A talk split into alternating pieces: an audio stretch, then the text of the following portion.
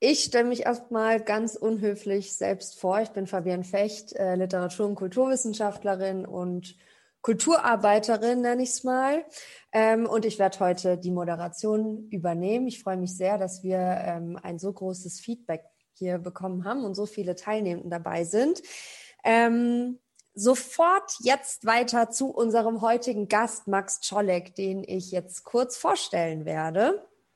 Max Czolek lebt in Berlin, studierte an der FU Politikwissenschaften und promovierte über Antisemitismus im Frühchristentum am Zentrum für Antisemitismusforschung. Er ist Mitherausgeber der Zeitschrift Yalta, Position zur jüdischen Gegenwart. Außerdem ist er als Lyriker unterwegs. Er ist unter anderem Kurator des internationalen Lyrikprojekts Babelsprech und hat bisher drei Gedichtbände veröffentlicht. Am Maxim Gorki Theater Berlin organisierte er gemeinsam mit Dennis Utlu die Literaturreihe Gegenwartsbewältigung. Zusammen mit Sascha Mariana Salzmann kuratierte er 2016 dort die Veranstaltung Desintegration, ein Kongress zeitgenössischer jüdischer Positionen und 2017 ebenso am Maxim Gorki Theater die radikalen jüdischen Kulturtage, bei denen sein Theaterstück Zählern mit der Axt uraufgeführt wurde. Seit 2018 ist er Bestseller-Autor. Da erschien sein Sachbuch, ich hebe es jetzt auch nochmal in die Kamera, Desintegriert euch. Und 2020 legte er dann mit Gegenwartsbewältigung nach. Ich bin ein sehr großer Fan deiner Arbeit, Max. Deswegen freue ich mich ganz besonders, dass du heute hier bist. Herzlich willkommen. Hallo, ja, ich freue mich auch heute bei euch zu sein. Und ich glaube, es ist das erste Mal in meiner äh, Digital-Lesetour Lebenserfahrung, dass ein digitaler Raum zu voll ist. Also der sozusagen ab 300 gibt es einen Cap auf diesem Zoom-Raum äh, und wir haben tatsächlich diese Zahl erreicht. Ja, Wahnsinn. Das bist alles du, Max. I don't know, ja. Ich weiß, oder ihr. Auf jeden Fall schön, dass wir das machen. Ein Fun Fact, der mir gerade schon aufgefallen ist, als es um die die Möglichkeit der AfD-Stiftung ging, ist, dass dieses Thema genau, wo wir schon bei Zahlen sind, um 1933 angesprochen wurde. Und ich dachte mir, isn't that funny? Aber gut, ich bin ja kein Verschwörungstheoretiker, nur Lyriker und da fallen mir solche Dinge auf. Ich dachte mir, politisch cool wäre es doch jetzt um 20.21 Uhr aufzuhören, über die AfD zu reden, im Sinne, dass es dieses Jahr dann auch endet. Ich fürchte nur, es wird nicht passieren. Wir versuchen es. Man weiß es nicht. Wir versuchen es mal. Ähm, dann starten wir jetzt einfach mal, dass wir um 2021 dann mit der AfD endgültig abschließen können. genau. ähm, damit ich noch ein bisschen weiter Bücher von dir in die Kamera halten kann und um auch so ein bisschen das Spektrum aufzuzeigen. Also ich habe ja schon gesagt, du bist im Theater und in der Lyrik unterwegs. Würde ich ganz gerne zum Einstieg aus deinem Gedichtband Grenzwerte zitieren. Und zwar aus dem Gedicht Inglorious Poets. Wer ist dieser Typ, der nicht geheilt werden will? Der so hungrig ist, der beißt ohne Grund. Dessen erste Regel heißt nie wieder, die zweite immer der sagt, weiter geht's, ich habe endlos Munition. Max, wer ist dieser Typ und was will er eigentlich?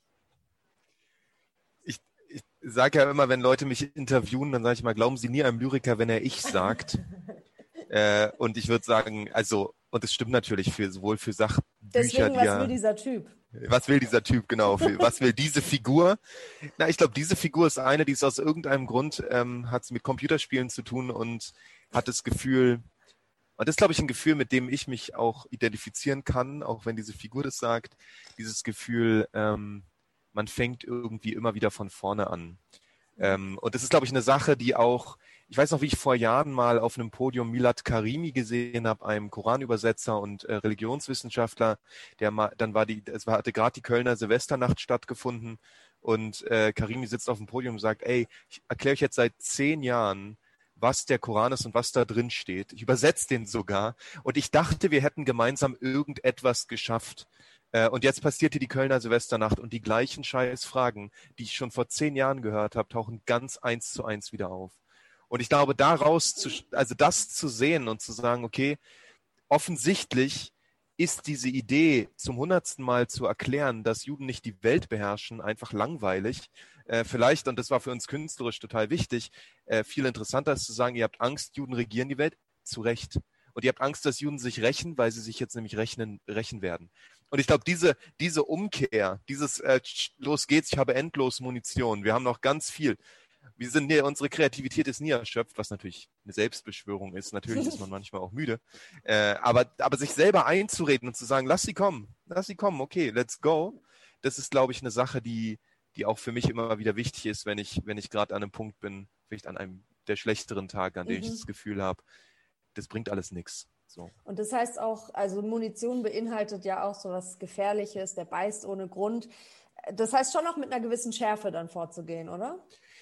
Ja, ich glaube, also gerade wenn wir über Lyrik reden, äh, aber auch über viel in der deutschen Essay-Landschaft, dann glaube ich, würde ich von einer beschränkten Klaviatur der Haltung sprechen. Also man hat sozusagen in der Lyrik meistens diese, sagen wir mal, depressiv-ironisches, lyrisches Ich, was irgendwie so sich distanziert auf die Welt zubewegt und sagt, ach, ich bin traurig, habe ich doch nicht so gemeint. Also so sozusagen mhm. diese ähm, äh, diese Haltung vielleicht und die, ich habe die auch, also ich, ich habe die selber in meinen Gedichten, aber ich glaube, was mich in den letzten Jahren zunehmend interessiert, ist diese Klaviatur auszubreiten und zu gucken, okay, wo ist die Wut in der Lyrik?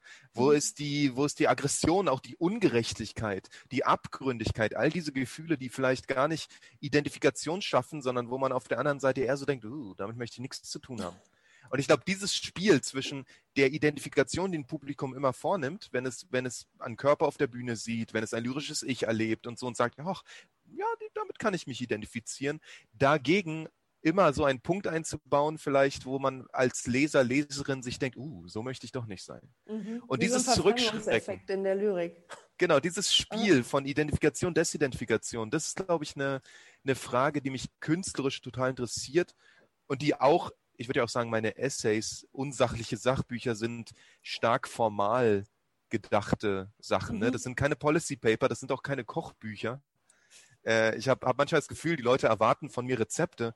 Und ich denke mal, also wenn es ein Kochbuch ist, dann ein polemisches und da finden sie dann so Rezepte wie nehmen Sie dieses Lamm und schmeißen Sie dieses Salz rauf. Mhm. Damit haben sie noch kein gutes Essen gezaubert, glaube ich. Oder eröffnet den Boxring. Das fand ich auch eine sehr schöne Szene in deinem neuen hm. Buch. Ja. Ähm, genau, du hast es gerade schon angesprochen. Wut, Aggression, Polemik. Ähm, das sind Dinge, die findet man auf jeden Fall in deinem Buch.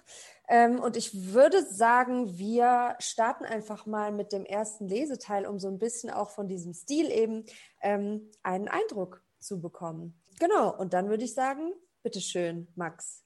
The stage is yours. Schön, nice. Vielen, vielen Dank. Ähm, genau, gleich sehen Sie mich, glaube ich, alleine hier. Äh, das ist Absicht. Ähm, genau, also ich werde Ihnen jetzt ein bisschen was aus diesem neuen Essayband vorlesen, Gegenwartsbewältigung. Sollten Sie das Gefühl haben, Sie würden gerne mehr hören oder mehr am Stück oder so, dann können Sie natürlich einerseits das Buch kaufen, am besten in der Buchhandlung Ihrer Wahl. Und wenn Sie schon bestellen wollen, dann vielleicht nicht bei dem größten äh, Bestellportal, wo man es bestellen könnte. Und gleichzeitig ähm, äh, finden Sie auch ein Hörbuch bei zum Beispiel Spotify oder woanders, wo Sie hören können, wie ich diesen Text einlese. Das heißt, Sie können auch nochmal das ganze Buch sich anhören. Ähm, dieses Buch hier hat eine, eine bestimmte Struktur äh, und fängt an mit einer Analyse der Gegenwart und kommt zu dem Schluss, dass die Konzepte, mit denen die Gegenwart politisch probiert wird zu deuten, nicht mehr ausreichen. Dass diese Konzepte nicht mehr genügen, um die Gegenwart zu analysieren und sie vor allem zu bewältigen. Und in einem zweiten Teil schlägt das Buch dann unterschiedliche Perspektiven und Konzepte vor, die möglicherweise passender sein könnten, um die Gegenwart zu bewältigen. Das heißt, wir haben jetzt zwei Teile und dabei läuft dieses Buch eigentlich ähm, auch sozusagen in eine, in eine Art Dramaturgie hinein.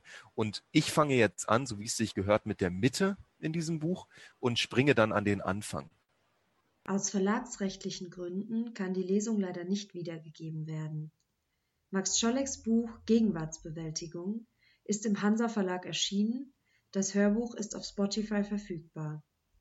An dieser Stelle liest er Ausschnitte aus der Einleitung und dem Kapitel Hufeisentheorie Forever, Symmetrie im rechten Winkel. Du schreibst, dass eine Menge Konzepte kursieren, um ähm, dieses ähm, ja, um dieses nationale Identitätsgefühl, das da eben auch beschworen wurde. Kannst du vielleicht kurz ähm, sagen, welche Konzepte du damit meinst? Mhm. Ja, sehr gerne. Also ich glaube, ähm, also jetzt, es gibt ja, ich habe mich ja im ersten Buch dessen Desintegriert euch sehr stark mit dem Konzept der Integration befasst mhm. und was dieses Konzept der Integration tut und wie das zusammenhängt mit einer bestimmten Erinnerungskultur oder einem, wie ich es mit einem Wort von Bodemann bezeichne, einem Gedächtnistheater. Ähm, das bedeutet, konzeptuell, wenn ich über Gesellschaft nachdenke, dann gibt es immer mindestens ein Dreieck, nämlich der Umgang mit Minderheiten und Diskriminierung, die Dominanzkultur, das, was andere Menschen als Mehrheitsgesellschaft bezeichnen, ich würde es als Dominanzkultur bezeichnen, und die jüdische Seite. Weil ich argumentieren würde, in einer postnationalsozialistischen Gesellschaft wie der deutschen ähm, spielen die Juden, Jüdinnen eine ganz spezifische symbolische Rolle für die Ermöglichung von sowas wie einem positiven deutschen Selbstbild.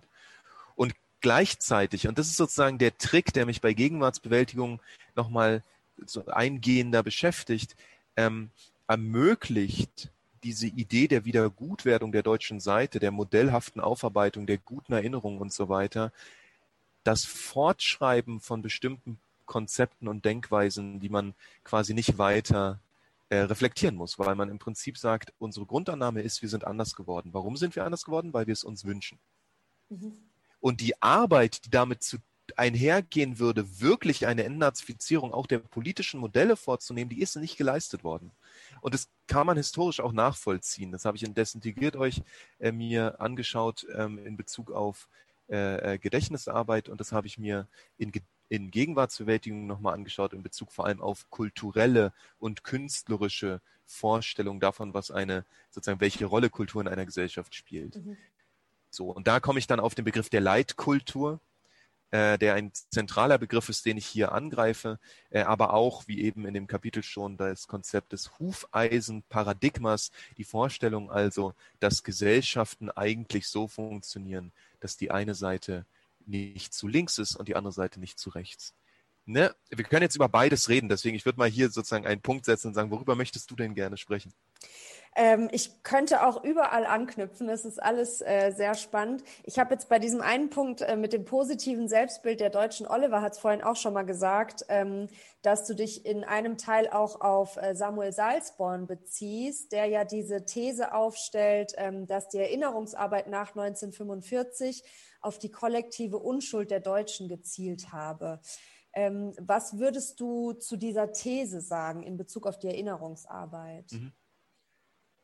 Ähm, ich würde sie gerne einfach noch ein bisschen weiter differenzieren. Ich habe also ich dieses Salzborn-Buch gelesen. Prinzipiell stimme ich dem zu. Ich glaube nur, vielleicht, wenn ich es mir, wie man es ja mal tut, wenn ich es mir zurechtlege in meiner Analyse von Gesellschaft, dann würde ich es ein bisschen spezifizieren und ein bisschen verbinden wollen mit mit soziologischen äh, Einsichten der letzten, sagen wir mal, zwei bis drei Jahrzehnte. Ähm, und da fällt mir zuerst das Buch Opa war kein Nazi ein von äh, Tschucknal und Welzer und so. Das ist Anfang der Nullerjahre erschienen, Anfang Mitte der Nullerjahre. Ähm, da geht es darum, wie in deutschen äh, Familien das Bewusstsein für die Täterschaft der eigenen Eltern bei den Enkeln zum Erzählung der sozusagen des Widerstands wird. Mhm. Ähm, äh, nämlich Opa war kein Nazi oder sogar Opa hat Juden gerettet. Und wie diese Erzählung eigentlich den Anfangspunkt bildet für eine Art zunehmende Identifikation mit der Opferseite. Äh, Gefühlte Opfer heißt ein anderes Buch von Ulrike Jureit äh, und Schneider, äh, wo es um die äh, Frage geht, auf welche Weise ist deutsche Erinnerungskultur auch eine identifikatorische Kultur. Mhm. Ähm, da könnte man sozusagen ein bisschen polemisch, aber das ist ja mein Business, fragen, was ist eigentlich der Unterschied dazwischen, Anne Frank zu lesen und empathisch zu sein und Anne Frank zu lesen und sich mit ihr zu identifizieren? Was ist der Unterschied? Weil ich glaube, es gibt einen. Und die Frage da ist schon, ähm, ist nicht, wenn man das extrapoliert, müsste man nicht sagen, also wenn man das in die Zukunft denkt, noch ein oder zwei Generationen und es wird in deutschen Familien keine Nazis gegeben haben. Und wir sehen, es gab eine Bertelsmann-Studie vor zwei Jahren, da wurde gefragt, was hat denn Ihre Familie so im Zweiten Weltkrieg gemacht? Und ich glaube, 30 mhm. Prozent sagten, äh, na, die waren im Widerstand. Wir wissen auch, dass ungefähr 0,1 bis 0,2 Prozent, wenn überhaupt, im Widerstand waren. Das ist zu 30 Prozent schon ein großer Unterschied. Und die Frage ist, wie sind wir von da dahin gekommen? Mhm. So, und jetzt komme ich auf die Salzborn-These zurück und würde sagen, na ja, ähm, was wir hier sehen können, ist, dass die öffentliche Inszenierung des Gedenkens, die ja sehr intensiv ist, von der wir ja den Eindruck gewinnen könnten, wow, äh, äh, wie Susan Neiman, eine, eine Autorin von, aus Potsdam, die da das Einstein-Forum leitet, gerade getitelt hat, von den Deutschen lernen. Das ist doch musterhaft, da kann man doch von den Deutschen lernen. Ähm, und ich würde sagen, naja, aber das, das Interessante ist doch, dass die öffentliche Erinnerung zur Entlastung der Familienerinnerung äh, dient. Mhm. Das heißt, wir haben ja eigentlich eher, und deswegen Spezifizierung, die, das kollektive Eingeständnis der Schuld mhm. ermöglicht die individuelle und familiäre Entlastung.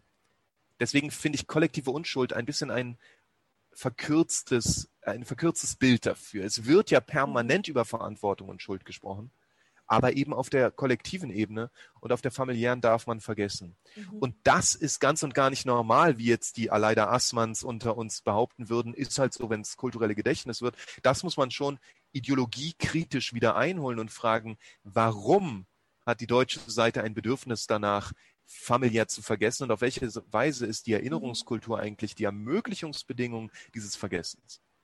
Und genau diese äh, ähm, Erinnerungskultur, die eben so ritualisiert abläuft, so inszeniert abläuft, das ist auch, wenn ich dich richtig verstanden habe, das, was du mit Bodemann als Gedächtnistheater ähm, benennst. Ähm, was würdest du denn sagen, was hat, wo ist der Zusammenhang sozusagen, wo ist die Kontinuität zwischen dieser problematischen Erinnerungskultur, diesem Gedächtnistheater ähm, und der heutigen Situation, also dem Rechtsruck oder vielleicht viel eher der, der Kontinuität hm. ähm, rechter Gewalt, die jetzt eben auch ähm, in den letzten Jahren Höhepunkte erreicht hat in Halle, Hanau, Chemnitz. Mhm. Äh, ja, genau. Ich glaube, also ganz kurz vielleicht noch eine Fußnote zum Gedächtnistheater. Ich erweitere das ja dann auch um den Begriff des Integrationstheaters. Mhm. Wichtig daran ist, dass ähm, äh, nee, achso, hier kommt gerade eine Frage. Das zweite Buch heißt Gefühlte Opfer und das kriegt man in der Bundeszentrale für politische Bildung. Das ist ein wirklich, also ich empfehle den ersten Teil von Ulrike Jureit mehr, aber nur weil er mir irgendwie mehr zu mir gesprochen hat. Ja, super spannendes Buch, kann ich sehr empfehlen. Genau, äh, vielleicht noch eine Fußnote zum Gedächtnistheater. Ähm, die, die, die Pointe ist, glaube ich, dass wir in Deutschland Minderheiten, glaube ich, nicht die Positionen von Minderheiten präzise nicht nur fassen dürfen über den Begriff der Diskriminierung. Der ist wichtig, das ist gar keine Frage. Aber man muss, glaube ich, auch verstehen, dass Minderheiten in Deutschland bestimmte Funktionen erfüllen oder bestimmte Aufgaben zugeteilt bekommen. Das ist Teil der, der, sagen wir mal, Marginalisierung und Positionierung, die Minderheiten in Deutschland erfahren. Ähm, und das ist sozusagen was, was der jüdischen Seite im Gedächtnistheater als eine Art ideologische Arbeit übergeholfen wird. Wir erinnern uns zusammen, aber diese gemeinsame Erinnerung ist keine wirklich gemeinsame Erinnerung, sondern die dient einem bestimmten Bedürfnis. Und dieses Bedürfnis wird vorgegeben, natürlich nicht von allen, sondern vom dominanten Teil. Äh, und auf dem Skript des Gedächtnistheaters, wenn man so will, steht die Wiedergutwerdung der Deutschen. Mhm. Und das haben wir ganz gut beobachten können letztes Jahr beim Holocaust-Gedenktag, bei dem Steinmeier nach Yad Vashem gefahren ist, dem zentralen Holocaust-Museum und Gedenkort in Israel. Und da eine Rede hält und sagt, so schön, dass ihr mich einladet, das ist für mich ein Beweis für den Geist der Versöhnung. Und dann bedankt er sich in dieser Rede endlos über, für die Versöhnung. Das ist interessant, weil, weil hier ja ähm, sozusagen auf eine Weise Erinnerung und Versöhnung gekoppelt wird, die mir intuitiv erstmal nicht notwendigerweise äh, in, also verständlich ist. Mhm. Erinnerung muss nicht Versöhnung bedeuten. Erinnerung kann auch Unversöhnlichkeit bedeuten. Und ich glaube, da in diesem, in diesem sozusagen die, die Hand des Erinnerns nehmen und sagen, danke für die Versöhnung, steckt schon ein sehr, sehr deutsches Bedürfnis, was sich darin spiegelt. Wenn ich Deutsch sage, meine ich damit dominanzkulturelles Bedürfnis mhm. danach, dass Erinnerung Versöhnung bedeuten sollte. Mhm. Aber dass es das soll, heißt nicht, dass es das tut. Und das ist genau dieser Spalt, der sich dann auftut, wenn man fragt, okay, was heißt denn Desintegration? Was würde es denn bedeuten, als eine Minderheit nicht dieses Spiel mitzuspielen? Mhm. Und zwar nicht nur jüdische, auch die muslimisierte, die migrantisierte, die, die queer gemachte und so weiter. Was bedeutet es, dieses Spiel nicht zu spielen, sondern zu sagen, halt, stopp, worum geht es hier eigentlich? Was wollen wir eigentlich? Wie müssen wir Gesellschaft so denken, dass sowas wie die AfD unmöglich wird? Mhm. So, das sozusagen ist nochmal der, der Bogen, der mir wichtig ist, weil die Analyse der sozusagen Dominanzkultur und ihrer ideologischen äh, Formation ist das eine, das andere ist sozusagen nochmal stark zu machen, dass es eine Eigenständigkeit der, der Marginalisierten, der Diskriminierten gibt, die, die in meinen Büchern auch eine große Rolle spielt mhm. und bei der Kunst und Kultur auch eine wichtige Funktion zukommt. So. Mhm. Und weil, wo ich behaupten würde, auch meine Bücher probieren zumindest ein bisschen eine Art, den Prozess auch zu, zu also performativ durchzuführen, mhm. den, den es vielleicht bräuchte, um diese Art von Eigenständigkeit zu, zu behaupten. So. Du hast vorhin gesagt, dein äh, Buch ist kein Kochbuch. Nichtsdestotrotz ähm, finde ich, dass du äh, schon einige Zutaten sozusagen, wenn man in dem Bild bleiben will, ähm, droppst in deinem Buch, die ähm, ja so Perspektiven aufzeigen. Da würden wir vielleicht später nach dem zweiten Teil nochmal drauf zurückkommen. Ähm, ich habe jetzt noch so einen Satz äh, mir aufgeschrieben am Ende des ersten Kapitels. Diese Gesellschaft wird von ihrer eigenen Vergangenheit bedroht, darum müssen wir sie anders denken. Ähm, wird sie von ihrer Vergangenheit bedroht oder ist das eher dieser Umgang mit der Vergangenheit? Man müsste jetzt vielleicht äh, sophistisch sagen, beides. Aber ähm, tatsächlich glaube ich, was wir hier sehen können, ähm, und es gibt in einem meiner Gedichtbände gibt es eine Zeile, die ist, äh, ich wende mich an diejenigen, die die Zündschnur nicht bemerken, die von den Worten in die Vergangenheit reicht. Ähm, ich glaube, worum es hier geht, ist die Frage, sind wir in der Lage, das Ausmaß an Kontinuität überhaupt wahrzunehmen, was sich in der AfD spiegelt, und zwar insbesondere dann, wenn eine Partei mit einem völkischen Programm innerhalb von anderthalb Jahren so stark werden kann, dass er ein Achtel der, der Stimme auf sich vereinigt. Das ist erklärungsbedürftig. Mhm. Und das ist insbesondere erklärungsbedürftig in einer Gesellschaft, die von sich selber spätestens 2006 zur Weltmeisterschaft gesagt hat, alles wieder gut, wir dürfen die Fahnen wieder auspacken. Und das war ja erstmal eine These. Mhm. Und ich weiß noch, wie ich damals 2006, für mich war das formativ. Da habe ich mein Abi gemacht. Ich habe sogar im Olympiastadion Bier verkauft mit dem Rucksack. Ich war ziemlich nah dran. Und ich habe die ganze Zeit mit Leuten diskutiert, die meinten, jetzt sei doch nicht so ein, so ein Sauerbier. Jetzt hör doch auf, immer zu sagen, dass es, du misstraust diesen ganzen Fahren, das ist doch schön. Ne, und so weiter und so fort. Und ich würde mhm. schon sagen, äh, zehn Jahre später kann man sagen, diese These war zumindest übereilt, wenn nicht einfach schlichtweg falsch. Mhm. Die ist entstanden aus dem Bedürfnis, wieder gut zu werden, dass alles wieder gut ist. Und wir mhm. sehen jetzt, so einfach ist es nicht. Ja. Und ich glaube, dieses so einfach ist es nicht, müsste doch eigentlich zu einer Erschütterung dieser Idee führen, dass Deutschland irgendwie modellhaft erinnert hat und an einen besseren Punkt jetzt angelangt ist und nochmal, wie nochmal neu darüber nachdenken, welche Dinge sind eigentlich nicht sichtbar gewesen in, in unserer politischen Arbeit auch die letzten Jahrzehnte, dass sowas wie die AfD möglich war. Mhm. Das muss man doch eigentlich, da muss man doch sagen, das ist ein richtiger Schlag in die Magengrube für alle, mhm. die politische Arbeit gestaltet haben in den letzten Jahrzehnten. So, und ich glaube, das, und, und sozusagen angesichts dieser Situation sehe ich aber nicht, dass es zu einer Erschütterung dieser, dieser Deutungsmodelle kommt, mhm. ähm, sondern man hält daran fest. Ja. Und man hält daran fest und das hat zur Folge, dass man die AfD dann lieber als frustrierte Deutsche, als irgendwie politikferne Deutsche, als Wutbürger, als alles bezeichnet. Nur auf gar keinen Fall sind sie die Wiedergänger der völkischen Nazis. Auf keinen mhm. Fall. Weil das mhm. ist ja schon weg. Das kann gar nicht sein, weil das haben wir schon überwält, äh, überwunden. Ne? Und das, glaube ich, dieser, diese Wahrnehmungsblockade, die ist gefährlich, mhm. weil sie, weil sie es einem nicht erlaubt, die AfD und, und die rechte Gewalt als das wahrzunehmen, was sie ist, nämlich die größte, mit Abstand die größte Gefahr, die für die plurale Demokratie in der Gegenwart existiert. Und stattdessen, und das ist wirklich auch als sozusagen ostdeutsch sozialisierter Mensch, ist kurios, dass man stattdessen in Westdeutschland festhält an dieser Hufeisentheorie und dieser bürgerlichen Mitte, ähm, die, die ja wirklich auf, dem, auf der Annahme beruht, dass man Faschismus vermeidet, wenn eine Gesellschaft weder links noch rechts ist. Mhm. Das ist ja, also das glaubt man ja wirklich, ne? Und da immerhin hatten die Kommunisten ein anderes Bild, was ich plausibler finde, nämlich Faschismus verhindert man durch Antifaschismus. Das scheint mir irgendwie in, intuitiv plausibler mhm. zu sein. So denken aber die Mehrheit der Westdeutschen, die sozusagen bürgerliche Parteien wählen und so weiter, so denken die nicht. Mhm. Und das ist eine große Gefahr, weil es eine, ja. eine wirklich verfehlte Faschismusanalyse, die die da präsentieren. Ja. Genau, und da, also apropos bürgerliche Mitte, ähm, da werden ja gar nicht von rechter Seite nur diese ähm, Begriffe vereinnahmt, sondern es gibt ja auch in, in den linken Parteien, ähm, es gibt ganz breit gesellschaftlich Begriffe wie Heimat und Integration. Also Oliver hat es vorhin gerade gesagt, dass die Wochen gegen Rassismus in Stuttgart Heimatwochen heißen. Ähm, das, das sind so, es gibt das Heimatministerium. Also das sind Dinge, die einfach immer auch stärker werden. Ähm, du hast vorhin gesagt, dass du anschließend an das Gedächtnistheater vom Integrationstheater sprichst. Ähm, das ist jetzt so ein Begriff, der sich erstmal nicht so ganz ergibt. Vielleicht gehst du da noch mal kurz drauf ein, was du damit genau meinst und wie sich das auch aus dem Gedächtnistheater noch mal herleitet. Mhm. Gerne, ja. Ähm, also ich habe ja gesagt, dass es eine sozusagen eine Zuordnung von Minderheiten in der Gesellschaft gibt. Und die ist die erzeugt bestimmte Themenfelder, die für bestimmte Minderheiten, sagen wir mal, abrufbar sind, aber die auch erwartet werden. Als Jude und Jüdin wird von dir erwartet, dass du über Antisemitismus, Shoah und Israel redest. Wenn du über diese drei Dinge nicht redest, dann bist du entweder nicht jüdisch, also sprich, dann wirst du nicht gefragt. Es spielt dann einfach keine Rolle, was du denkst.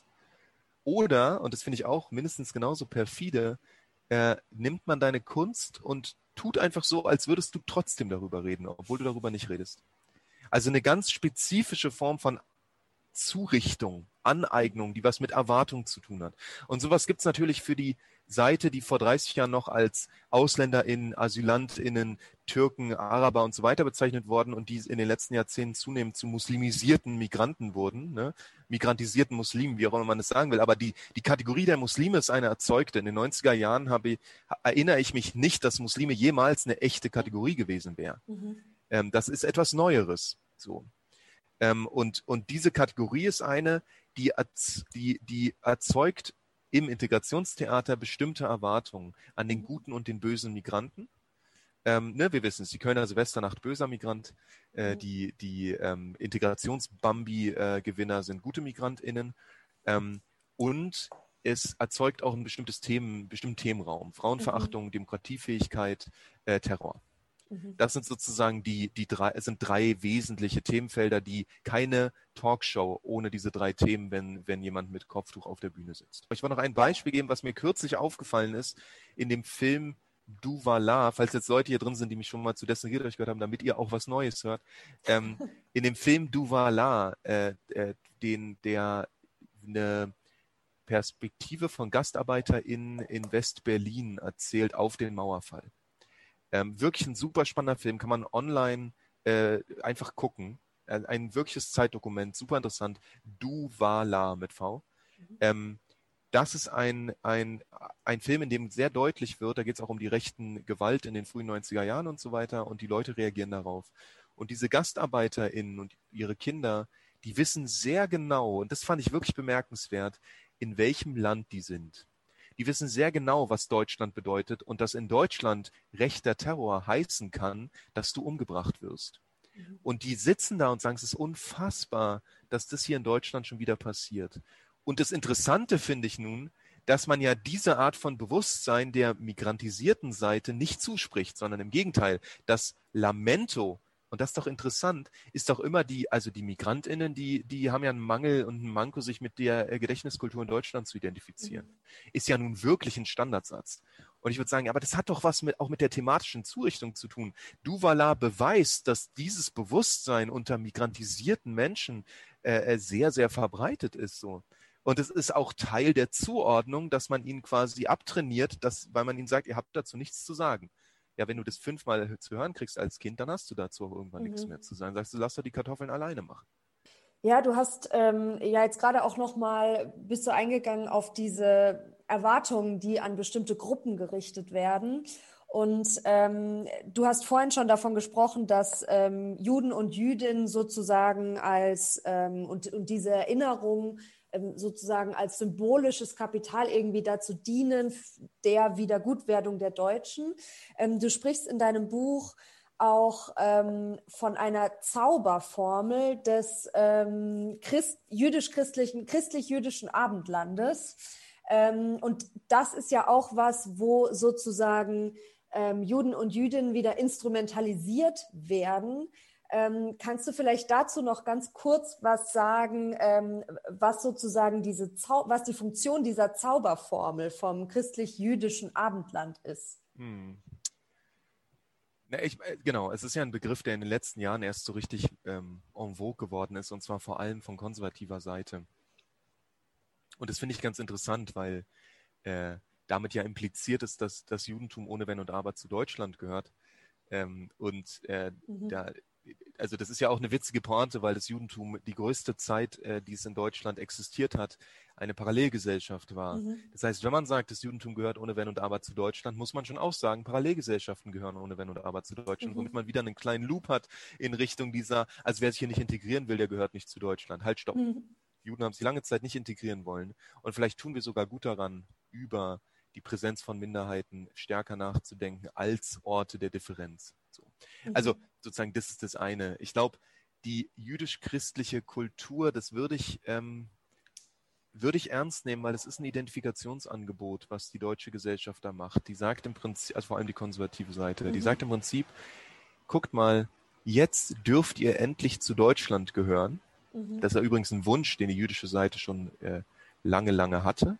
Mhm. Ähm, und ihr, wir erfüllen euch diesen Wunsch, wenn ihr mit uns eine antimuslimische Position aufzieht. Das ist der Versuch. Und ich glaube, dagegen äh, behaupte ich hier nicht nur in dem Buch, sondern auch in den Arbeiten im Gorki-Theater mit Sascha Meiner Salzmann und allen anderen, ähm, behaupten wir immer wieder, dass es in Deutschland nur eine Zukunft geben wird für Juden und Muslime gleichermaßen oder für keinen von beiden. Mhm. Und das haben wir im Anschlag von Halle gesehen und das haben wir im Anschlag von Hanau äh, äh bis zu einem gewissen Grad sehen können.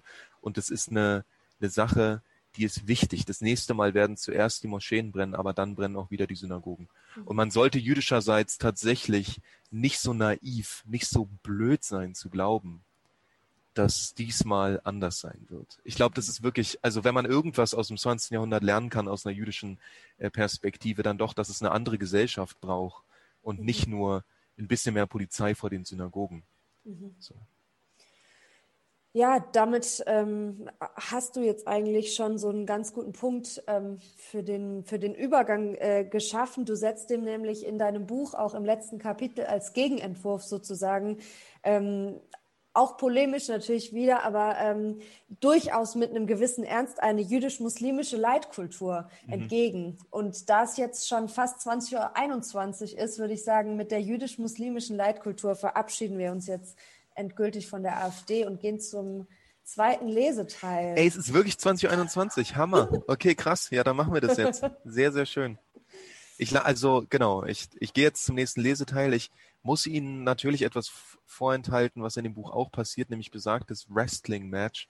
Das hätte ich auch sehr gerne gelesen. Das ist ein, also für mich persönlich ein sehr lustiger Teil, den ich gerne lese. Ähm, und da sehen, da taucht dann so das Gedächtnistheater, ähm, äh, was so ein Netzhemd aus Kerzen doch trägt, auf und slammt Adorno und Adorno wiederum gibt äh, äh, Integrationstheater eins mit und so. Also eine, ein schönes Kapitel, aber da müssen Sie sich wohl entweder das Hörbuch anhören oder das Buch besorgen.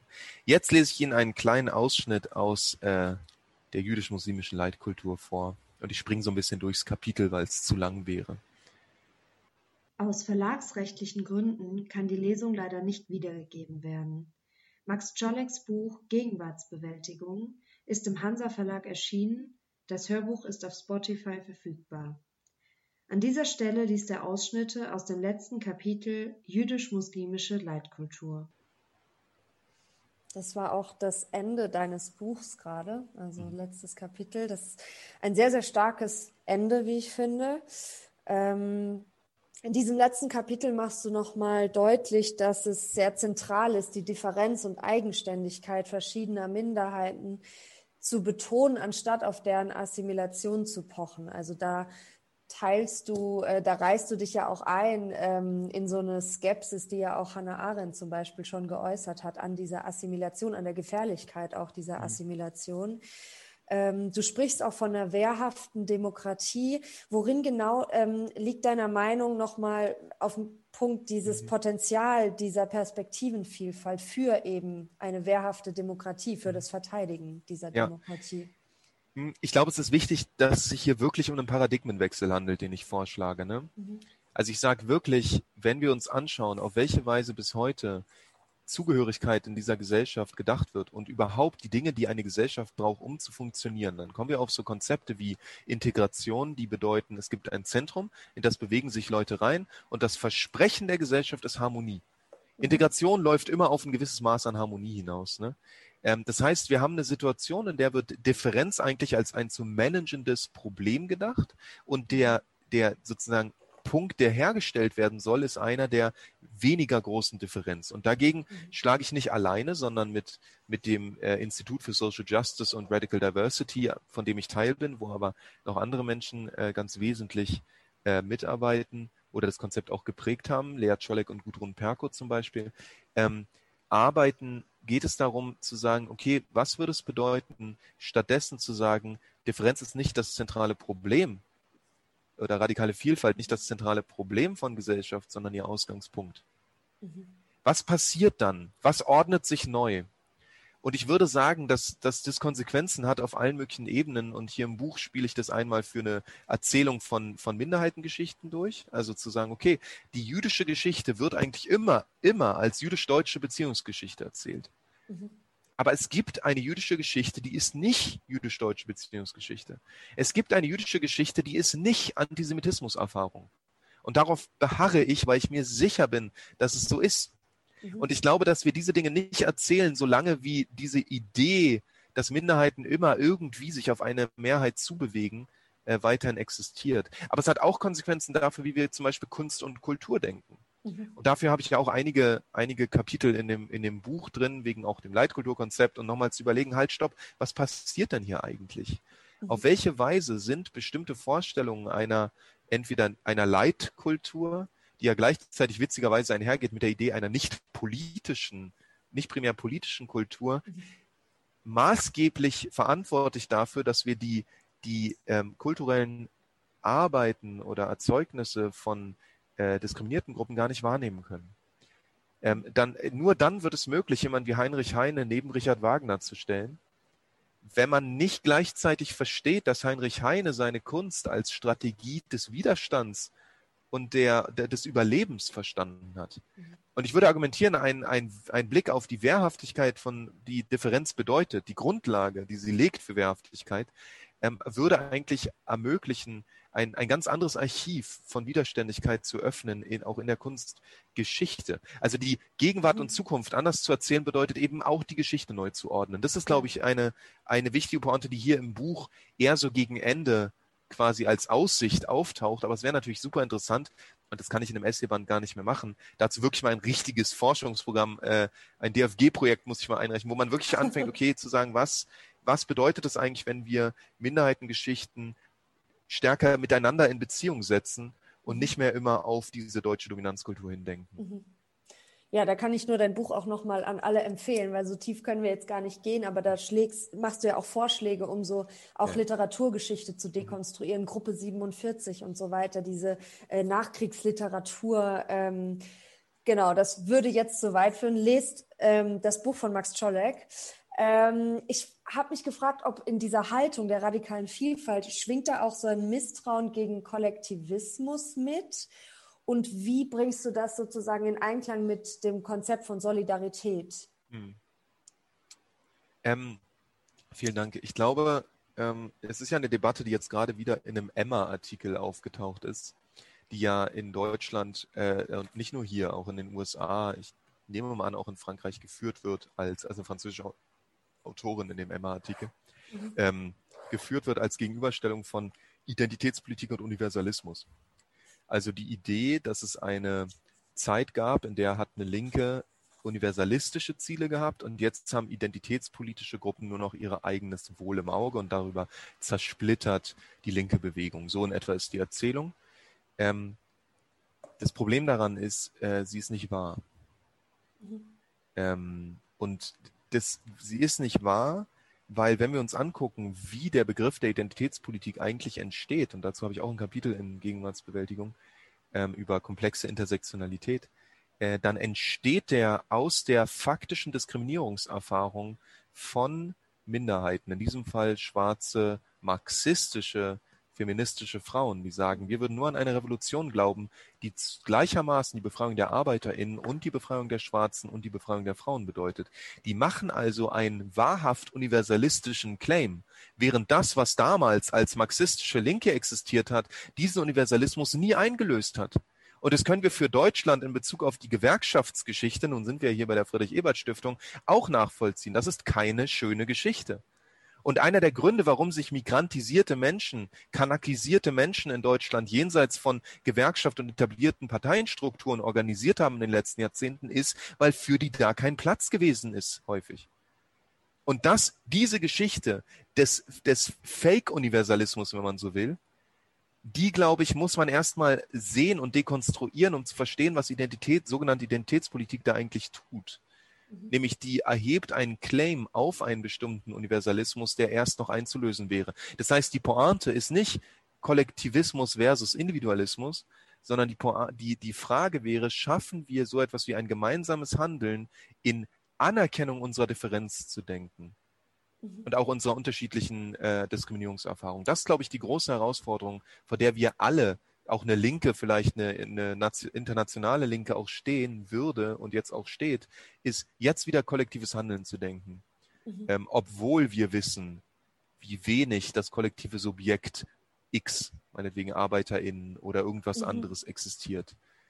Und, ich, und da glaube ich, und jetzt, wenn ich so, wenn ich so zurechtlege, dann würde ich sagen, und jetzt kommen so Konzepte wie Verbündetsein rein, was auch aus dem Institut für Social Justice und Diversity kommt, was ich schon Radical Diversity kommt, was ich schon erwähnt habe, wo die Frage, auf welche Weise ist zum Beispiel privilegiert sein äh, nicht auch ein, ein ganz wichtiger, also ein wichtiger Punkt, an dem man Ressourcen gewinnen kann für eine politische Handlung es ist ja nicht nur schlecht, Privilegien zu haben im Sinne von politischer Handlung und politischer Praxis und Handlungsfähigkeit, sondern es ist sogar notwendig, um Veränderungen zu, zu äh, induzieren, einzu, also anzuregen. Äh, und man versteht Phänomene wie die Unteilbar-Demo in Berlin äh, überhaupt nicht, wenn man nicht versteht, dass Menschen, die privilegiert sind auf bestimmten Ebenen, auch im Sinne einer anderen Gesellschaft handeln können. Mhm wenn wir das so nicht denken, dann werden wir Opfer unserer, also dann müssen wir unseren eigenen äh, äh, äh, Macht, Machtanalysen erliegen, weil dann müssen wir immer verlieren. Mhm. Ne? Und das, glaube ich, zu verhindern, dass wir immer verlieren, dafür brauchen wir ein Konzept von, von Verbündetsein, von gemeinsamem Handeln, mhm. ohne dass wir gleich werden. Also in diesem Sinne, ja, kollektivistisch wäre dann, aber ja. den Begriff würde ich gar nicht benutzen dafür, glaube mhm. ich. Ja, da hast du jetzt mit deiner Antwort schon auch eine nächste Frage von mir vorweggenommen. Ich wollte dich nämlich genau nochmal auf diesen Begriff, äh, den du ja auch in deinem Buch erwähnst, Identitätspolitik ansprechen und eben auch, ähm, wie du auf diese Kritik antwortest, eben dass das nicht universalistisch genug sei. Ähm, das heißt, du würdest auf jeden Fall dich dem entgegenstellen, dass sozusagen dadurch der politische Kampf irrelevant wird oder dass irgendwie zu so einem reinen moralischen Reformismus verkommt. Durch Identitätspolitiken. Ja, nee, genau. Ich, ja. Also, ich meine, es gibt solche und solche. Ich will überhaupt nicht ähm, in Frage stellen, dass es diese Ausprägung auch gibt. Mhm. Ähm, das ist, glaube ich, nicht der Punkt. Ich will nur argumentieren, dass Identitätspolitik in Bezug auf das Bewusstsein für die sozusagen also für die Ausbeutungsverhältnisse und Diskriminierungsformen und ihre Komplexitäten ein mhm. großer Fortschritt gewesen ist. Mhm. Und man muss schon auch sagen, dass wir in den letzten Jahrzehnten ja wahrlich nicht nur verloren haben. Mhm. Äh, identitätspolitische Strategien haben ex also haben auf bestimmten Feldern große Erfolge herbeigeführt. Homo-Ehe, ähm, äh, Anerkennung von, was ich, Frauen in der Bundeswehr, wenn man sich darüber freuen will. Äh, das sind alles Dinge, die natürlich was mit einem ganz bestimmten äh, äh Anspruch einer Gruppe, die sagt, diese Gesellschaft verspricht nicht zu diskriminieren, sie diskriminiert aber mhm. und darüber immer wieder den Hebel anzusetzen. Das hat seine Grenzen, das ist mir schon klar. Mhm. Genau wie diese Frage von nationalstaatlicher Verfasstheit von diesen ganzen Geschichten starke Grenzen hat. Ähm, auch das ist klar. Und das mhm. ist, glaube ich, ein, also auch ein Riesenproblem, weil natürlich ähm, man, man ja eigentlich ein Modell braucht, um auch diese jetzt wieder bei Corona nochmal extrem deutlich gewordenen Differenzen zwischen denen, die in diesem Land leben und dadurch automatisch Komplizinnen dieser deutschen Gesellschaft werden, wir alle zu Komplizen in dieser Gesellschaft werden, die uns schützt und die Leute in Moria sterben lässt. das ist, das, das tragen wir mit, ob wir wollen oder nicht. Mhm. Und das ist, das ist eine Katastrophe. Und ich glaube, schon allein da müsste, kommen wir nicht mehr weiter, wenn wir nur in Kategorien diskriminiert oder privilegiert denken, weil wir alle auch Privilegien besitzen an einem gewissen Punkt. Mhm. Alle. Ja, und ich glaube, das ist, das ist wichtig, dass man diese Dinge nicht einfach wegschiebt aus Scham oder sagt, na, damit kann ich konzeptionell nichts anfangen, mhm. sondern dass man sie mit aufnimmt und sagt, komplexe Intersektionalität bedeutet eben nicht nur uns in unserer komplexen Verortung als diskriminierte Subjekte zu denken, sondern eben auch in unserer komplexen Verstrickung mit dieser Gesellschaft. Mhm. Ähm, wo du jetzt gerade Frauen in der Bundeswehr angesprochen hast, ähm, mich würde noch mal interessieren, du hast es schon so ein bisschen angesprochen mit der Widerständigkeit, aber ähm, du sprichst von radikaler Vielfalt, inwieweit das abzugrenzen ist von so ähm, Diversity-Vorstellungen, die ja auch in, äh, mittlerweile in sehr vielen Marketingabteilungen großer Firmen und so weiter angekommen ist. Ich glaube nicht, dass du das meinst, oder? Da, da ist wahrscheinlich ein fundamentaler Unterschied. Vielleicht kannst ja. du den noch mal klar machen. Genau, also ich habe mich auch einmal versprochen, das Institut hieß mal äh, Social Justice und Diversity. Und das war in den Nuller, frühen Nullerjahren, als es gegründet wurde, auch noch ein Begriff, der nicht stark benutzt wurde. Ja, und jetzt mittlerweile stimmt es jede äh, sozusagen deutsche äh, Institution, Behörde äh, mhm. und jede zweite Firma spricht von Diversity als einen mhm. Wert. Das ist, kann man unter dem Begriff des Managing Diversity Zusammenfassung und die Idee, zusammenfassen und die Idee, Idee dahinter ist, je mehr Diver Diversity führt zu einer Erhöhung, Erhöhung der Produktivität. Mhm. Ähm, das sozusagen ist eigentlich die, die kapitalistische Idee hinter Diversity. Mhm. Ähm, so denken wir das überhaupt nicht. Radical Diversity bedeutet erstmal einen diskriminierungskritischen Blick auf Differenz, was, was in Firmen überhaupt keine Rolle spielt, dass also Diversity nicht im Sinne des Karneval der Kulturen einfach ist, alle ziehen vorbei und zeigen, was sie können äh, und verkaufen ihr Essen und, und tanzen ihre Tänze, sondern eigentlich eine bewusste Kritik, eine bewusste Analyse und Kritik von der Diskriminierungsrealität in Deutschland oder in, dem jeweiligen Kontext ist. Mhm. Und dass das Ziel der Radical Diversity, der radikalen Vielfalt ist, die Erzeugung von Anerkennungs- und Verteilungsgerechtigkeit. Mhm. Und das ist ein ziemlicher Knaller, weil ähm, Anerkennungs- und Verteilungsgerechtigkeit bedeutet am Ende um Umverteilung. Mhm. Ähm, das bedeutet tatsächlich an die, also da geht es ans Eingemachte und das ist ganz interessant, dass diese Diversity-Konzepte auch von so Kolleginnen von mir, die mir darüber erzählen aus den Firmen, in denen sie arbeiten, das endet genau da, wo es Geld kostet. Mhm. Genau da hört es auf und ich würde sagen, genau da fangen wir an. Okay. Ja, ja. ja. Ähm, ich hätte noch einige Fragen. Ich sehe allerdings, dass aus dem Publikum auch schon einiges kam. Deswegen würde ich jetzt ähm, vielleicht mal ein paar Fragen aus dem Publikum stellen. Ähm, eine Frage. Moment, wo war sie? Hier. Trotz einer nötigen radikalen Vielfalt gibt es eine gemeinsame Grundlage einer wehrhaften Demokratie. Und was wäre das? Äh, ja, die gibt es ja als Grundgesetz. Ähm, und der, da müssen wir uns alle dran halten. Und es ist mhm. so, äh, ist auch gut so. Mhm. Ist kein, jetzt nicht das schlechteste äh, Gesetz, was man sich denken kann. Mhm. Dann ähm, haben wir weiter, oh, das sind einige Fragen, die hier in einer gestellt wurden. Ähm, kann eine Gemeinschaft der radikalen Vielfalt Begriffe wie Heimat oder nationale Symbole umdeuten, neu definieren, vereinnahmen, zurückerobern, Punkt, Punkt, Punkt? Oder müssten wir quasi radikal und konsequent darauf verzichten? Ähm, ich tue mich schwer mit einer eindeutigen Antwort darauf. Ich, hab, ich, ich illustriere das mal mit einem Gespräch mit besagtem Endpunkt aus dem, aus dem Ende meines Buches, so was ich gerade was ich gerade gelesen habe. Mhm. Ähm, der, der heißt Nejati, ist ein guter Freund von mir, Nejati Usiri, ein mhm. Theaterautor, mhm. genau.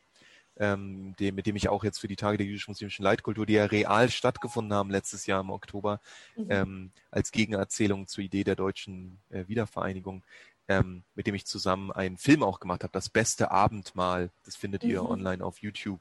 Was übrigens die Inspiration für die beste Instanz war als Titel, nur als sozusagen als ah, Background. Okay, ja. äh, die ist jetzt ungleich äh, äh, mehr, mehr gesehen worden, aber mhm. äh, das beste Abendmahl ist, wo das herkommt. Und das ist auch ein hervorragender und sehr, sehr, sehr schöner mhm. ähm, Film für alle, die, die Bock haben, sich nochmal mit diesen Perspektiven diesen vielen Perspektiven auch in und ums Gorki-Theater und so auseinanderzusetzen. Mhm. Ähm, Siri äh, setzt sich ja auch mit dieser Leitkultur auseinander in seiner Theaterarbeit, hat ja zum Beispiel genau. gegen Kleist äh, Korrekturen. inszeniert. Genau, ja, genau. Ja. Nejati ja. macht ja wirklich, sein Konzept heißt ja Korrekturen, er korrigiert Klassiker. Ja. Er geht hin und sagt so, ich mache es jetzt mal anders. Ja. Und das ist doch eine hervorragende Chutz. Die Chutzpah dahinter zu sagen, ich gehe jetzt mal hin ja. und korrigiere Kleist, weil Kleist, sorry, aber das hast du falsch verstanden.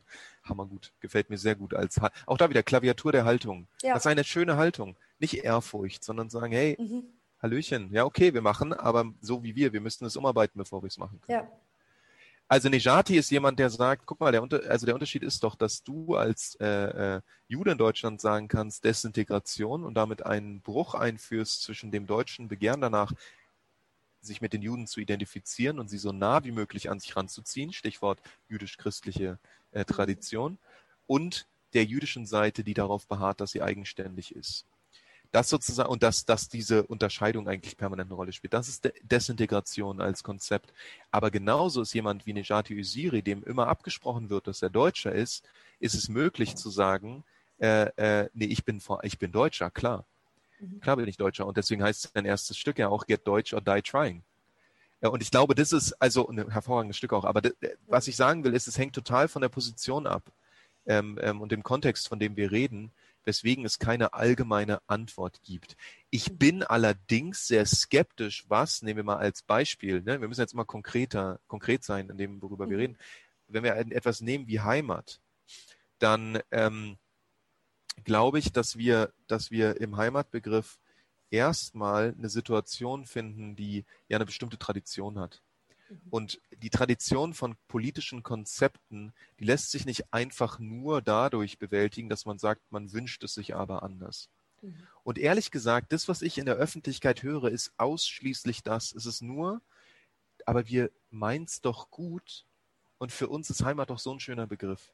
Da würde ich sagen, sorry Leute, aber das reicht einfach nicht aus. Wenn ihr wirklich wollt, dass der Heimatbegriff ein angeeigneter, nicht rechter, offener, positiver Heimatbegriff ist, dann müsst ihr das auch ordentlich sozusagen bearbeiten. Da müsst ihr da irgendwie Strategien entwickeln dafür. Ich würde es nicht tun. Ich würde es aber vielleicht an anderer Stelle doch tun. Und das muss man dann, glaube ich, so ein bisschen für sich selber entscheiden. Aber zumindest brauchst du eine Strategie dafür. Und die Strategielosigkeit, die ist bezeichnend für eine deutsche Seite und eine dominanzkulturelle Seite, die im Prinzip jetzt haben wir auch bei, bei der letzten Instanz gesehen, zu faul ist, ihre Recherchen und ihre Arbeit zu machen, weil sie denkt, was sie nicht sieht, das stimmt sowieso nicht und wenn sie es gut meint, dann reicht es aus. Mhm. Es reicht nicht aus. Das ist das Problem, es reicht nicht aus. Und wenn du ein Heimatministerium gründest und deine erste Amtshandlung ist, zu sagen, äh, der Islam gehört nicht zu Deutschland, dann ist es keine Aneignung rechter Position, sondern die Übernahme. Mhm. Ende der Durchsage. Ja. So. Übrigens nochmal als Ergänzung sehr zu empfehlen, wer es noch nicht gesehen hat, die beste Instanz auf dem YouTube-Kanal von Enisa. Amani als Gegenerzählung sozusagen zu ja. die letzte Instanz auf dem WDR, die man sich nicht unbedingt anschauen müsste. Mhm. Die nächste Publikumsfrage. Kann nach einer kollektiven Desintegration eine kollektive Reintegration in eine neue Einheit gelingen? Genau, jetzt sind wir wieder, glaube ich, an dem Punkt, wo es um die Frage geht, wollen wir den Integrations, also wofür brauchen wir den Integrationsbegriff und so. Mhm. Ich, ich will nur mal, ich will kurz nur, um das zu illustrieren, unterscheiden zwischen dem, was man ein, ähm, sagen wir mal, analytischen Integrationsbegriff bezeichnen könnte, also wie viel Arbeit, wie ist die äh, Einkommensverteilung, wie ist die Sprechfähigkeit, wie ist die und so weiter und wie unterscheidet sich das in Minderheiten zur äh, Standardgesellschaft, wenn man so will, zum gesellschaftlichen Durchschnitt. Das mhm. wäre ein analytischer Integrationsbegriff, der interessiert mich natürlich nicht so sehr, wenn ich desintegriert euch und Integration ja. als Konzept äh, problematisiere. Es gibt den an den ähm, sozusagen faktischen oder politischen Integrationsbegriff, der interessiert mich. Was ist die Realität, wie mit dem Integrationsbegriff umgegangen wird? Und das mhm. ist eine, die repressiv ist, die zuteilt, wer sowieso dazugehört und im Zweifelsfall einfach nur ein frustrierter Deutscher ist und wer nicht zu Deutschland gehört, wenn er nicht genug Tore schießt. Mhm. Ja, das ist sozusagen der, die faktische Realität des Integrationsbegriffs. Ja.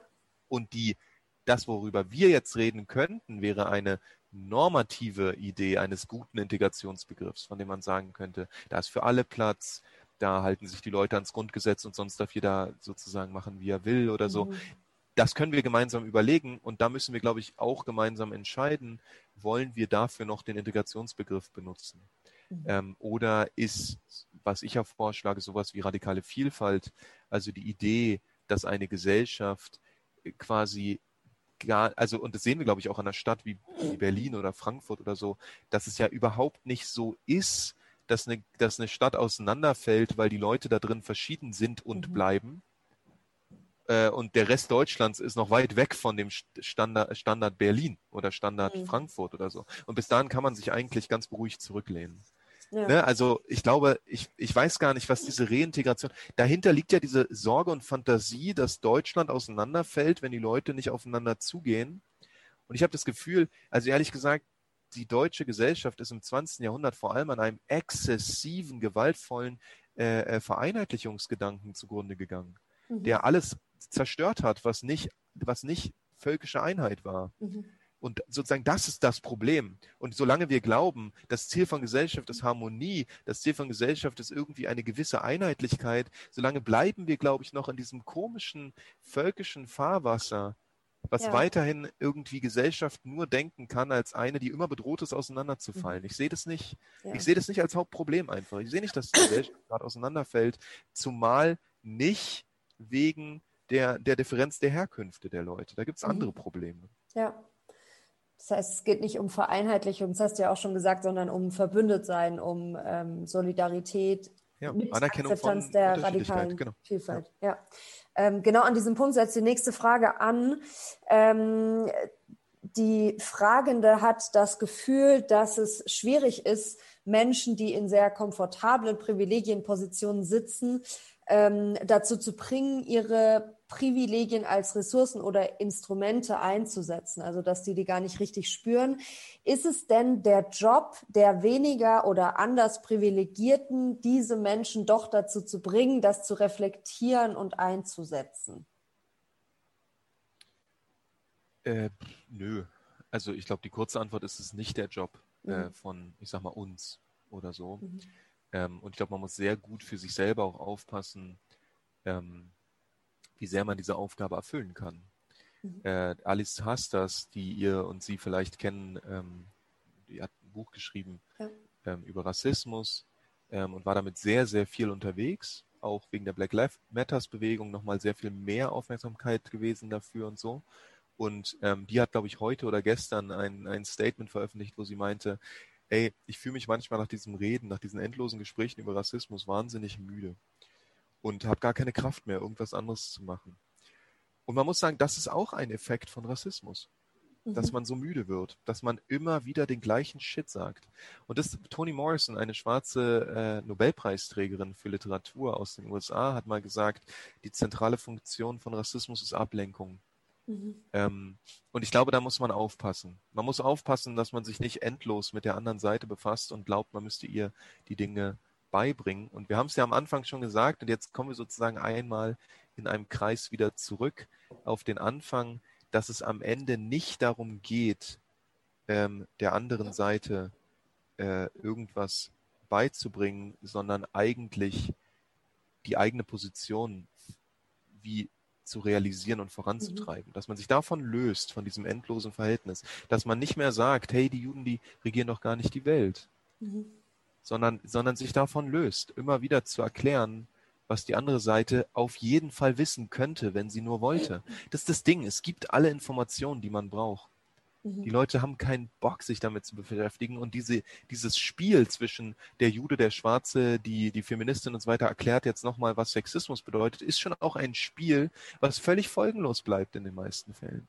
Mhm. Und warum sollte es man dann spielen? Warum sollte man die Energien dann nicht auf ganz andere Dinge äh, richten, die was mit der ähm, Improvement, mit der, mit der Verbesserung der, der eigenen Position, der, der Konzepte und der Bündnisse und so weiter zu tun hat. Mhm. Ja, damit, ähm, es ist hier eine Frage, ob diese Inhalte, die wir jetzt hier hören, nicht schon in der Grundschule vermittelt werden. Und die zweite Frage ist dann, wie wir dieses Wissen in andere Kreise, die sich vielleicht nicht aktiv damit auseinandersetzen, bringen. In gewisser Weise beantwortet die, äh, beantworten die Fragenden das ja schon selbst, denn das müsste wahrscheinlich einfach Grundschulwissen schon sein, oder? Oder in den Schulen viel stärker ähm, in die Curricula aufgenommen werden. Ich vermute ja, ich bin tatsächlich, also da komme ich immer so ein bisschen an, an meine Grenzen, weil ich bin kein tatsächlich habe ich nicht viel Ahnung von Bildungs, also Bildungspolitik in mhm. der Schule. Also bei mir setzt es an, das, was wir machen, ist eine berufsbegleitende Weiterbildung. Mhm. Ähm, und äh, an der Uni gebe ich Seminare, aber was so Schulcurricula angeht, da kenne ich mich einfach nicht aus und ich kann es leider nicht genau sagen. Ich glaube, da mhm. müsste man vielleicht nochmal vielleicht Aladin Elmar Falani oder äh, mhm. Generation Haram jetzt gerade oder so, so, ne? so ein paar Bücher, die jetzt explizit zu Bildungspolitik erschienen sind, nochmal mhm. anschauen. Ich glaube, es ist sehr, sehr wichtig, ähm, auch im Literaturunterricht, das ist jetzt meine Perspektive, ähm, zum Beispiel sowas wie Mai Ayim oder auch Gedichte von dir zum Beispiel zu lesen und eben nicht Hölderlin, Goethe, Schiller ähm, oder sich auch sowas, äh, so eine Arbeit wie von Nejati Öziri zum Beispiel mhm. anzuschauen und eben zu schauen, wie kann man eben diese Klassiker auch umdrehen, wie können die von einer Gesellschaft, die radikal vielfältig ist, gelesen werden? Und wie können die heute angewendet werden. Ähm, wir haben eine Frage noch, wie du ein Konzept wie White Fragility in einer Radical Diversity verorten würdest müsste ich passen. Ich bin mir nicht ganz sicher, ob ich weiß, wie das ausgearbeitete Konzept der White Fragility aussieht. Also ich mhm. weiß, dass ich weiß, in welchen Kontexten man davon spricht. Mhm. Ähm, genau wie sozusagen diese Idee, dass die andere Seite immer ganz besonders traurig und emotional reagiert, wenn man sie auf ihren Rassismus hinweist. Mhm. Ne? Ähm, es gibt ein ganz tolles Buch von Gloria Wecker, aus äh, eine, eine Ikone der schwarzen feministischen Bewegung aus Holland. Mhm. Die hat noch äh, Audre Lorde getroffen tatsächlich. Also ich, als ich sie getroffen habe, war ich so, was? Ähm, die übrigens ja auch in, für Maya Yim sehr, sehr wichtig war, die du ja. gerade genannt hast. Und das Buch heißt White Innocence, weiße mhm. Unschuld. Ähm, und da geht es ein bisschen wie bei Desnigriert euch witzigerweise um die Konstruktion einer holländischen unschuldigen, Selbstkonstruktion einer holländischen unschuldigen Gesellschaft, die mhm. sich selber als unschuldig denkt, obwohl sie Kolonialismus gemacht hat, ja. Äh, eine Sache, die mir auch in, in England, in der UK immer wieder begegnet sind. Man spricht über sonst was für Konflikte, aber die eigene koloniale Vergangenheit ist so gut wie nie Gegenstand der Problematisierung mhm. in so besonders linken Räumen, sondern geht es um Israel oder so. Ich, aber also ich meine, ja, okay, aber die Situation in Israel hat so krass mit UK und mit der, mit der Kolonialpolitik da zu tun. Es ist absurd, das nicht die eigene Verantwortung auch noch mitzudenken dafür, was mhm. für eine äh, komplizierte Situation da ist. Naja, also will sagen, ähm, White Fragility scheint mir ähm, insgesamt vielleicht, ich, ich erzähle mal eine, eine kleine Anekdote. Wir hatten jetzt gerade einen Fernsehaufnahmen für Aspekte ZDF ähm, zu 1700 Jahre jüdisches Leben, äh, Holocaust-Gedenktag, alles auf einmal, der Horror, das Gruselkabinett des Horrors von, von Interviews, die man so führen kann. Und die Interviewerin saß Sascha und mir gegenüber und sagte, na also, also Sie schreiben ja, Herr Czolek, in Ihrem Buch, ähm, dass nie wieder alles gut wird. Lehnt sie sich nach vorne und sagt, das macht mich schon ganz schön traurig. Gibt es da nicht irgendeine Möglichkeit? Ja, so. Und das, was, was, das ist wie so Eltern, die einem sagen, äh, jetzt bin ich aber enttäuscht. so, ja, sorry, ist so, bleibt so. Ich, lässt sich doch nicht mehr ändern. Die Sachen sind passiert und ich glaube, deshalb mit Sharon O'Toole, einer schwarzen, ich schmeiß so mit Namen um mich rum, aber ich sag mal einfach ohne die Namen, ich glaube, es ist total wichtig, dass wir, wenn wir über Gesellschaft nachdenken und was die Gesellschaft werden könnte, sie uns nicht als einen Ort vorstellen, in dem diese Schmerzen nicht mehr vorhanden sind. Mhm. Diese Geschichte ist passiert. Mhm und die wird nicht mehr weggehen. Das ist Teil von dieser Versöhnungswunschvorstellung, äh, über die wir schon geredet haben. Es wird keine Versöhnung mehr geben. Mhm. Wir werden lernen, mit diesen Schmerzen umzugehen. So, mhm. aber wir werden nicht, uns nicht mehr versöhnen. Die Leute, die hätten vergeben können, die sind tot. Mhm. Und die kommen nicht mehr wieder. Und die kommen auch in meiner Familie nicht mehr wieder. Und deswegen bleibt dieser Schmerz. Und ich, ich kriege gegen nichts so eine Reaktion, wie wenn Leute diese Trauer in Frage stellen und sagen, jetzt ist doch langsam mal wieder gut. Mhm, mh. Da krieg, da, da schwillt mir richtig der Kamm. Ja. So, denke ich so, wir sind fertig. Mhm. Ja, ist auch nicht die Position, die das zu entscheiden hat oder mhm. das in Frage zu stellen hat. Ähm, es war jetzt noch eine Frage, wie du dir eine gelungene Erinnerungskultur vorstellst. Das haben wir eigentlich auch schon so ein bisschen angesprochen. Ähm, ich glaube, es ist wahrscheinlich wichtig, dieses kollektive im Vergleich zu oder abzugrenzen von dem familiären oder das eben zusammenzubringen und irgendwie die familiären Verstrickungen sich auch anzuschauen? Oder hast du da noch andere Ideen? Kannst du die Frage nochmal wiederholen? Ich habe gerade im Chat was reingeschrieben. Wie eine gute Erinnerungskultur aussehen könnte, so.